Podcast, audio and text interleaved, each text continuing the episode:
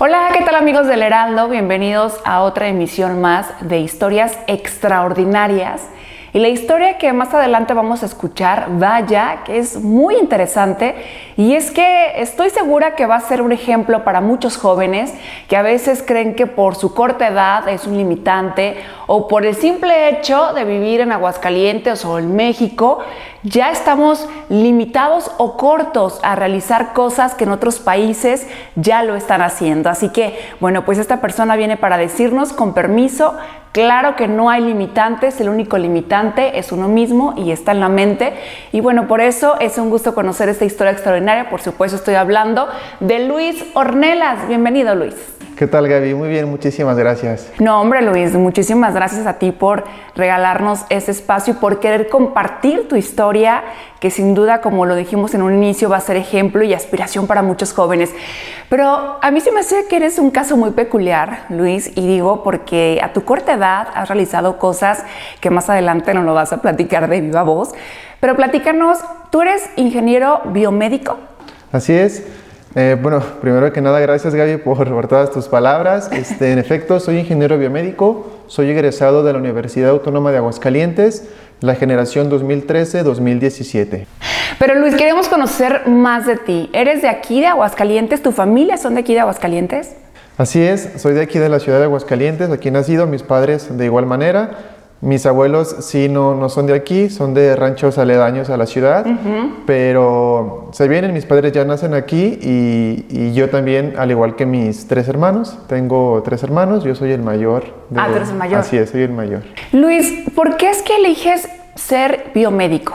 Yo elijo biomédico de una manera que a lo mejor si lo planeara no, no, me habría salido. Yo entro a la preparatoria con la idea de estudiar medicina.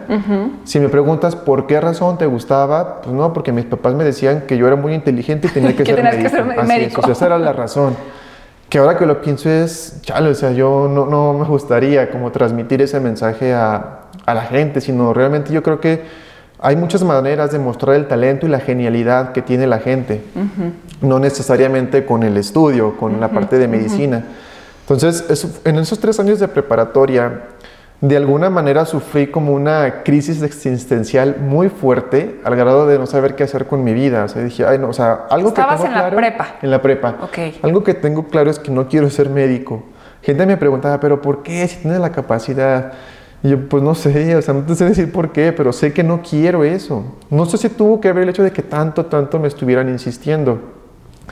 Me, un tío me ayudó a través de exámenes de orientación profesiográfica para ver, pues, para qué era bueno, qué cosas me podían este, servir, a qué cosas me podía dedicar. Y es así como sale la carrera de ingeniería biomédica, entre otras ingeniería, como electrónica, mecatrónica, que a lo mejor eran más conocidas para mí por mi mente jamás, por mi mente jamás pasó una ingeniería. Sin embargo, y ahora que hago memoria, sí en materias de matemáticas, por ejemplo, se me facilitaban muchísimas cosas, cálculo, etcétera, pero que tenían que ver, creo yo, también con este tema de la agilidad mental que se desarrolla con el ajedrez. Claro, claro. Entonces, eh, sale ingeniería biomédica, me pongo a ver planes de estudio y así es como, como elijo. En un principio yo quería irme al Politécnico Nacional, sin embargo, sí entre mis padres y yo platicando, creímos que la mejor opción era, mejor estudiale aquí. Si estás decidido qué es eso lo que quieres, especialízate y todo lo que quieras, pues fuera de, aquí de Aguascalientes, no te vamos a detener. Pero esa es nuestra opinión. Y al final decidí este, irme por, por ese camino. Luis, pero ¿cómo es que manejas todo esto de la universidad? Me refiero a porque es una carrera que en tu generación era nueva prácticamente, en donde no eras médico, pero sí tenías algo que ver con medicina, pero también con la ingeniería, con las matemáticas, y se hace esta fusión padrísima. ¿Cómo es que empiezas a vivir en este nuevo mundo? En un principio estaba muy emocionado, yo estaba muy, muy emocionado eh, y te soy sincero, yo soy la segunda generación, habíamos a lo mejor, yo creo que contado los compañeros que estábamos como con esa emoción de biomédica, muchos entraron eh, con la idea errónea de que biomédica es hacer prótesis, es hacer este, partes biónicas del cuerpo, etc. Y la verdad es que estaba muy reducido eso. Claro que es un campo de la biomédica, pero no se limita a eso, son muchísimas más cosas. Entonces yo creo que mi principal fortaleza fue eso, el saber qué era lo que quería y pues el trabajar todos los días por, por conseguirlo y por hacerlo. Te hablo, por ejemplo, yo en el CEBETIS estudié laboratorista clínico, o sea, más enfoque justamente clínico. Sin embargo, yo entré con compañeros que ya sabían algunas cosas que son básicas hoy en día, como programación, como electrónica. Yo no, no sabía nada, no tenía ni idea. Y era lo que de alguna manera me daba, o sea, me hacía pensar como, chale, o sea, yo pues no estudié eso y de alguna manera ya los estoy superando a ellos que traían tres años de ventaja con eso. Pero lo que hablamos, ¿no? Al fin y al cabo, el no esforzarse, dedicarle tiempo y, esfuerzo y sobre todo que te gusta lo que estás haciendo, pues muchas veces va, va a, retrasarte y no va a hacerte avanzar como, como quisieras. digo, a mí me fascinó desde el principio y más aún conforme fueron avanzando los semestres por todos los proyectos que iban saliendo, que justo eran muy, muy variados. Así es. Luis, pero precisamente o más conciso, ¿qué es un biomédico? ¿De qué se encarga? Ok, mira, la ingeniería biomédica, de manera así muy general, eh, ve muchas áreas. Entre ellas, si te puedo mencionar, lo que se llama ingeniería clínica. ¿Qué es ingeniería clínica? La administración de hospitales, la administración de los equipos médicos. Es decir, un ingeniero clínico es el responsable de que todos los equipos médicos estén funcionando al 100% todo el tiempo. Está la parte del el ingeniero de servicio es aquel ingeniero que da mantenimiento y servicio a los equipos. Es decir, el ingeniero clínico se encarga de que todo de manera como más gerencial, administrativa, el de servicio es un poco más técnico, que falló esta válvula, que falló este componente, hay que cambiarlo, etc. Esa es la función que hace el, ingeniero de servicio. Esto también en la parte regulatoria, eh, se pueden especializar como ingenieros de calidad. Ahí es un equipo médico ya se desarrolló, ya se hizo, pero no se puede vender, se tiene que certificar, se tiene que pasar por todo un proceso de certificación ante la instancia regulatoria aquí a nivel nacional es COFEPRIS. Entonces hay ingenieros que se especializan en eso.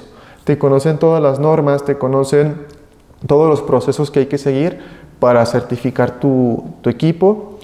Y creo que ahí está el ingeniero también, eh, que es como el ingeniero biónico, que es el enfocado justamente al desarrollo de prótesis. Ok.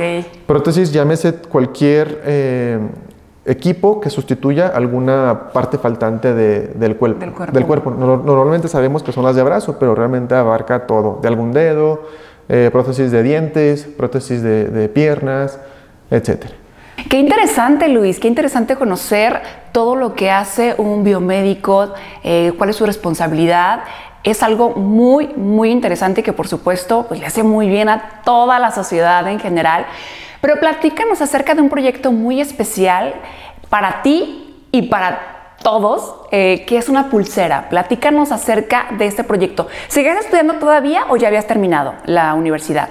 yo ya la había terminado, Gaby. Este, sin embargo, quiero mencionar rapidísimo que eh, antes de, de ese desarrollo, durante la carrera, llegó un punto que era quinto, sexto semestre, yo sentía que iba avanzando bien en la universidad, pero dije es que necesito saber más la parte práctica.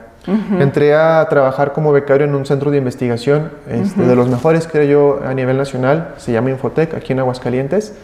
Allí aprendí muchísimo. Yo gran parte de lo que hoy sé y que hice, sin duda se lo debo al centro de investigación, a la gente que estuvo ahí enseñándome.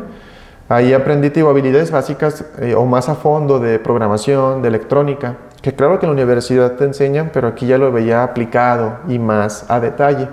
Entonces, ya con esas habilidades, yo pues estuve trabajando en varios proyectos.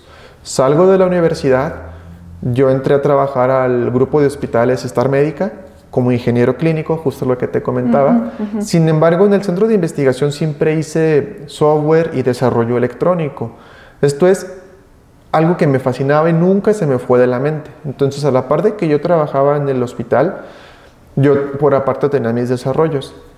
Un día, eh, lo recuerdo muy bien, mi mamá se acerca este, muy preocupada, nos dicen que su abuelo este, está en el hospital. Yo creí que había sido un problema de, salud a lo mejor normal de su edad.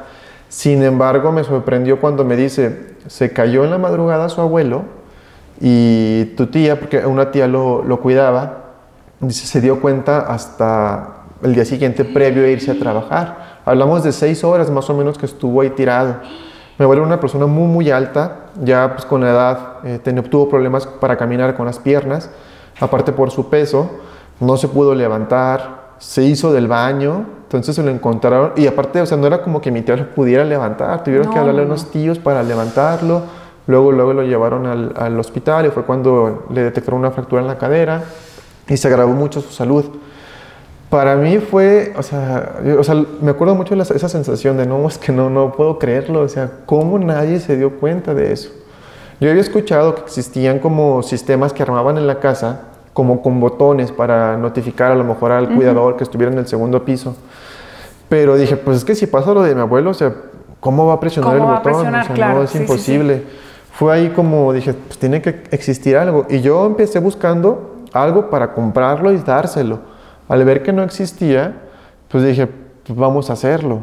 Y es así como inicié el desarrollo de una pulsera que justamente lo que hace es detectar caídas, pero aquí viene una palabra que es lo que define o diferencia el dispositivo de algún otro automáticamente. Es decir, el usuario no tiene que hacer nada más que pues, una vez que se cae, la pulsera lo detecta, manda un mensaje de texto y una llamada a hasta tres números de, emerge- de emergencia que el usuario ingrese y ya para notificar de la caída.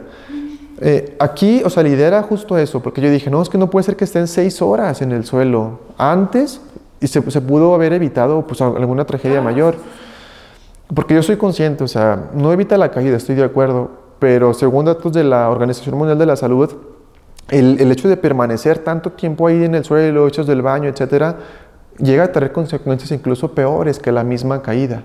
Es entonces que dije, así es, es entonces que dije, no, pues creo que sí es algo bueno, pues, que, que está haciéndose. Y te digo, yo lo hice con esa aplicación específico para mi abuelo. En un principio, pues en definitiva, no parecía para nada una, una pulsera, o sea, era pues chips, tarjetas, ahí ensambladas nada más. Pero al estarla probando, probando, pues vi que funcionaba. Se la platiqué a mi familia, pues les encantó. Y entonces me dijeron, pues a ver si lo puedes como hacer pulsera para que se la pueda poner tu abuelo. Y me empiezo a enfrentar más cosillas, como el tema de que, oye, si se baña, o el baño es un área muy vulnerable, Vulnerable, para que se caigan. Entonces ahí empecé a trabajar. Ahí sí, por ejemplo, me junté con un diseñador industrial que a lo mejor son expertos en hacer ya la carcasa para hacerlo este, Para impermeable, así es, proteger contra golpes, resistente, etcétera. Y así es como empieza a avanzar un poco este, el proyecto. Pero te hablo de que yo la desarrollé en noviembre de 2018. Para 2019, en febrero, un amigo al saber de, de este desarrollo que había hecho, me propone eh, ante el IMJUBA para el Premio Municipal de la Juventud. Me, había- me- me contó pues que me había propuesto, pero dije, ah, está bien. No creo que lo gane porque pues está bien, o sea, pues ni siquiera parece pulsera. Tenía mis videos y todo del funcionamiento. Me llevo una sorpresa muy, muy grande cuando pues me informan que fui ganador del premio y para serte honesto, ese punto o ese evento, ese hecho fue un punto y aparte como en mi carrera o en mi trayectoria hasta ahorita. O sea, me despegó de una manera impresionante en todos los sentidos. Eh, y, hablo más allá del tema de qué notas y hacerme conocer, etcétera, no, sino hablo de incluso el tema de los contactos, la gente que se me empezó a acercar, que me empezó a ubicar, porque me doy cuenta de que, pues no solamente era mi abuelo, era el amigo, el abuelo de mi amigo, el abuelo de mi conocido, etcétera. Digo que eh, en el premio municipal, ahí cuando me premiaron, gente se me acercaba preguntándome el costo de la pulsera, que dónde la podían encontrar. Yo contestándoles, mire, siendo honesto, apenas es un prototipo, no está nada como ya pensando en vender. Y es ahí cuando digo, ¿por qué no lo hacemos un dispositivo para vender? Eh, me adelanto a lo mejor un poquito, el proceso duró dos, dos años más o menos Wow. hasta la venta. Y es que quiero imaginarme, Luis, que este proyecto en especial te dio muchísima seguridad, porque en un inicio, a lo mejor, como tú nos comentabas, ¿no? Era una simple pulsera, pero no parece una pulsera. Quiero que sea algo práctico, pero a lo mejor, eh, ¿quién le va a servir? A lo mejor no lo ven algo estético, eh, a lo mejor no lo ven tan funcional, igual solo, pues, para mi abuelito, ¿no? Pero ya que varias personas hayan dicho, wow, qué excelente proyecto, yo lo necesito, yo sí lo compraría, pues imagínate toda la seguridad que no te generó, ¿no? Sí, e, en definitiva, Gaby, creo que tocas un tema bien importante y que crees y que quisiera resaltar para toda la audiencia, que es esa parte de la confianza. Yo sí era, ahora, que, que, me pongo a pensar, de esa gente que sacaban convocatorias y decían, nada, pues no creo que me toque, o sea, pues nada. Y justo para mí eso me pegó en la confianza, pero como no tienes una idea, o sea, decir, no, pues sí, sí puedo, o sea, si gané esto, claro que puedo aplicar en esto, esto y esto otro, y aplica yo creo que para todas las áreas. E, el hecho de, por ejemplo, después, y ya tocaremos el tema, hubo varias convocatorias donde yo ya decía, voy a participar, no, pero ¿y si pierdo? Pues perdí, o sea, ya tengo el no ganado. Como que ese cambio en la mentalidad que tuve, eh, fue muy, muy grande. O sea, sí, inclusive más que el mismo reconocimiento que hubo ahí, todo lo que vino a impactar, porque te digo, ya tocaremos más, de, más temas eh, más adelante, pero fueron varias convocatorias donde apliqué y que me dieron, o sea, lugares y eh, obtener cosas increíbles. O sea, yo también diría eso, pues, tanto que nos dicen, yo lo recalco, es bien importante la confianza en uno mismo. Muchas veces requerimos de estos incentivos para saberlo, pero hay que ver la manera de mantenernos siempre, siempre con esa confianza en lo más alto y no, no dudar, porque creo que eso sí hace la diferencia muchas veces. Yo creo que se pierden muchos proyectos por no darlos a, a conocer.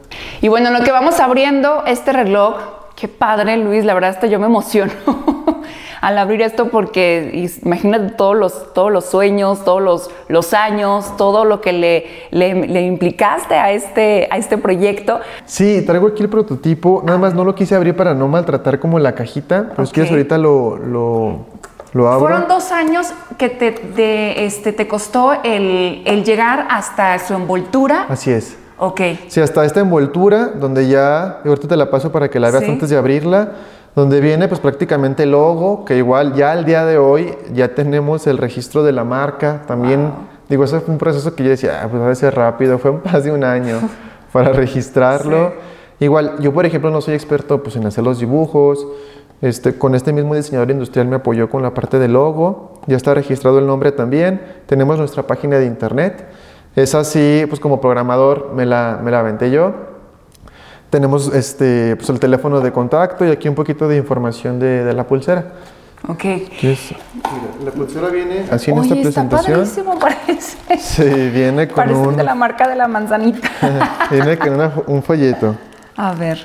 O sea, viene todo la manera en cómo se utiliza la pulsera. viene cómo configurarla. Ah, cómo como configurarla. Los pasos. Esto, wow. De igual manera vienen ahí la, los teléfonos. La guía, donde si se atora la gente, pero realmente no hemos tenido problemas.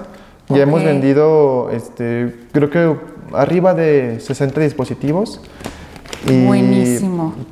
Este, A ver, lo voy a, lo voy a enfocar. Vean, está la pulsera.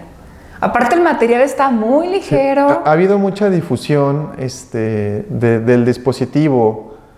Digo, más adelante me gustaría como entrar de lleno en eso. Pero sí, digo, aquí otra cosa importante, y sí me gustaría de una vez decirles el precio de la pulsera a la Ajá, gente. Sí, sí, sí. Tenemos el precio de mil pesos. Eh, la idea era, eh, y, lo tenemos claro, o sea, no, no la íbamos a dar a pues cuatro mil, cinco mil, porque en este caso, si a mí me preguntas, pues yo me voy por el Apple Watch, que ya dijeron que ya tiene la función y es más cosas. Dijimos, no, es que aparte estamos hablando de un mercado aquí en México, o sea, por eso el tema de SMS y de llamadas, porque mucha gente, oye, ¿por qué no a través de un WhatsApp? Pues es que hay gente que ni siquiera tiene datos, o sea, yo creo que es lo, mejor. A ver, entonces, pero a ver Luis, por ejemplo, yo traigo este reloj, ¿no? Y soy una persona vulnerable a alguna caída y me caigo.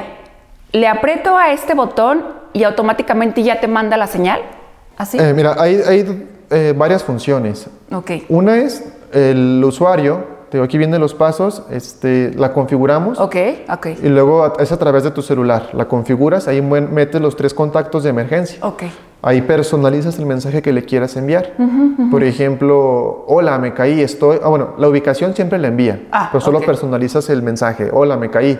Y ya te aparece en tal ubicación estoy. y automáticamente se manda la ubicación. Así es, se manda automáticamente. Marca también al, al contacto de emergencia y ya trae otra función que es el botón de emergencia. Ese si tú lo quieres, o sea, si tú lo presionas, eh, le hace la misma función que la caída automática. O sea, hace la llamada, los mensajes, pero eso tú lo, lo provocas. Y eh, importante mencionar con esto, nosotros pensamos en un principio, pues por la aplicación de mi abuelo, pues en ancianitos. Pero al momento de estarlo exponiendo, porque llevamos a lo mejor más de 10 este, eventos donde lo hemos expuesto, nos hemos llevado pues muchas sorpresas muy agradables. Por ejemplo, se nos acercó un grupo de motociclistas. Oye, nosotros que salimos mucho a carretera, Claro. ah, adelante, claro que serviría. Por supuesto. Se las vendimos allí, fueron 10 dispositivos. Después se nos acercó este, otra persona que nos dice, oye, fíjate que mi niña sufre de ataques de epilepsia. Esta pulsera, sí señora, sí, porque dice que hay veces que llega y se la encuentra en el suelo. Y se la vendimos también. Y yo creo que, o sea, más allá del tema económico, sí podría decirte como muchas de las cosas que, que hago, el, el, tema este de saber que estás ayudando, Wow, de alguna Luis. manera es, no, eso es lo, la paga más grande que puede haber. Luis, de verdad eres una persona con una historia extraordinaria. Me da muchísimo gusto conocer personas como tú, el que vengan y nos demuestren que sí se puede. Y lo mejor de todo es que tengas eh, este enfoque de querer ayudar a la gente, de a través de la tecnología, a través de lo que te apasiona.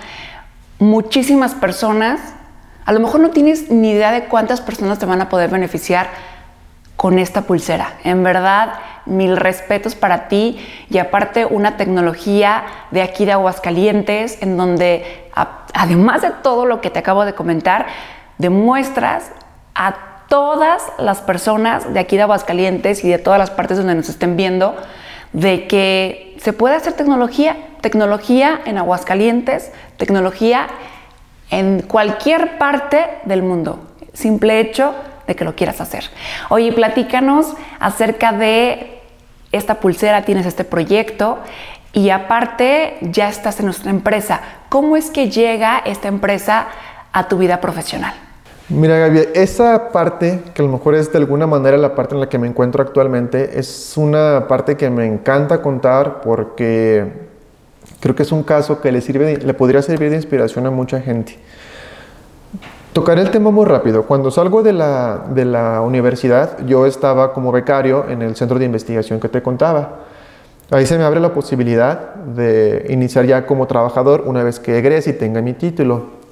Sin embargo, yo quería conocer el tema clínico. Yo lo desconocía totalmente y quería ver cómo estaba. Escuché de todo, como en muchas cosas que hacemos. Gente a la que le fue bien, a la que le fue mal y cada quien habla pues según su experiencia. No, que está muy mal pagado, que está muy mal visto la biomédica en el tema hospitalario. Yo dije, pues no quiero que me la cuenten, quiero vivirlo. Apliqué al hospital Star Médica, me quedé. Ocurre, y, y de veras que hago mucha insistencia en este tema de las casualidades o diosidencias, como algunos les Diosidencia, yo siempre llaman. les digo diosidencias. Porque, o sea, no encuentro otra explicación. Yo llevaba dos meses en el hospital.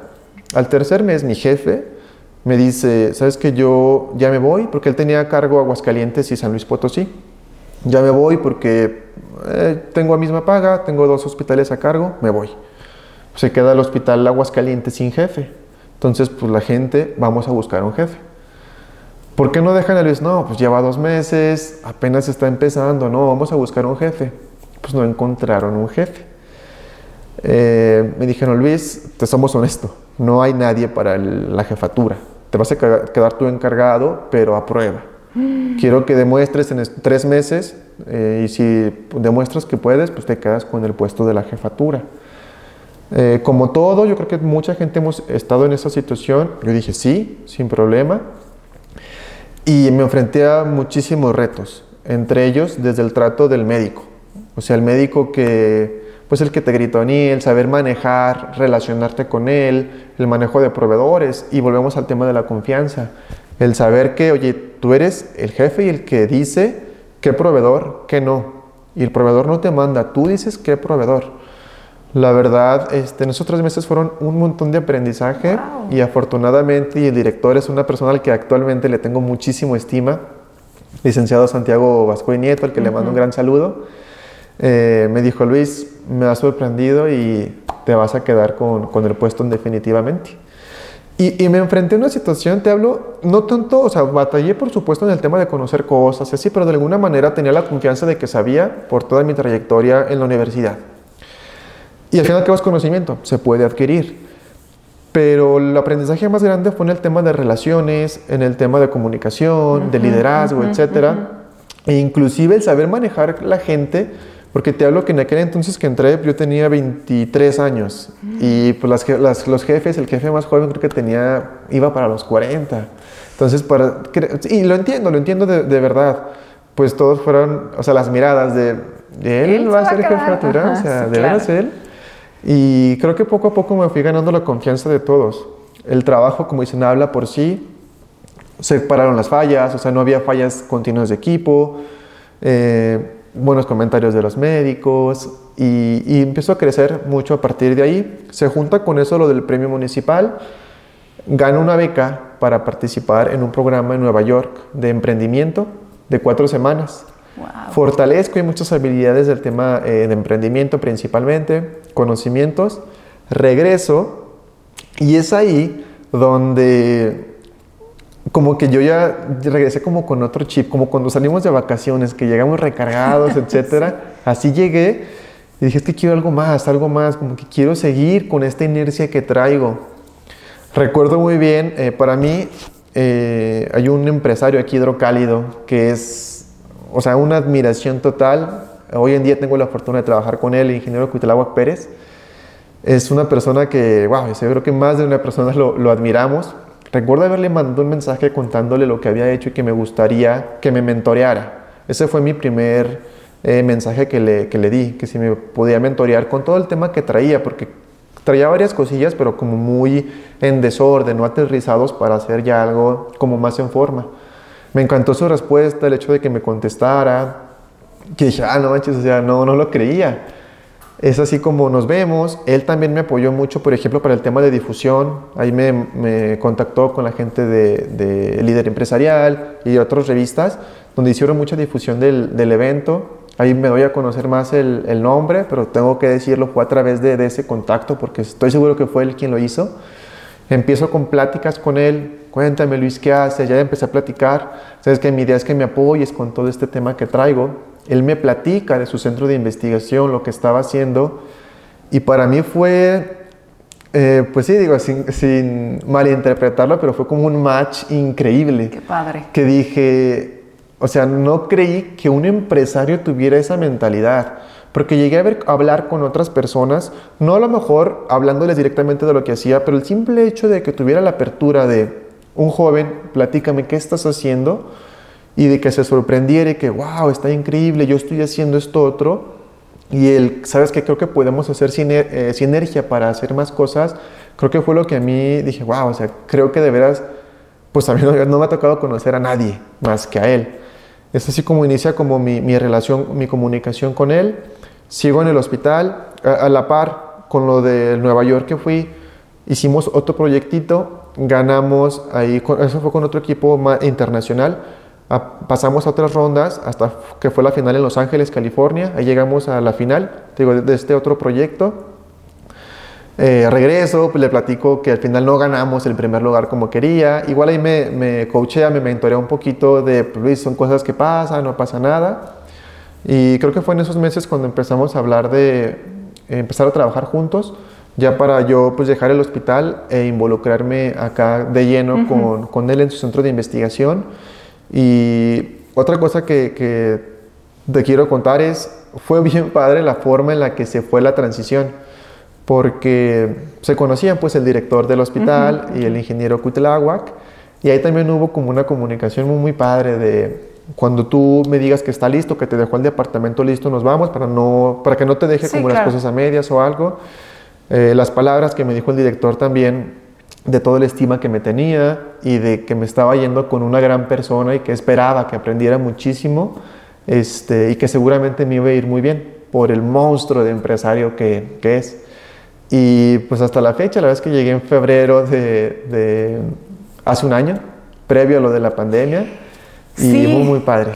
Y luego, Luis, pues ya estás en, esta empresa en donde creen en ti, en donde tú crees en ellos, se hace una sinergia muy padre.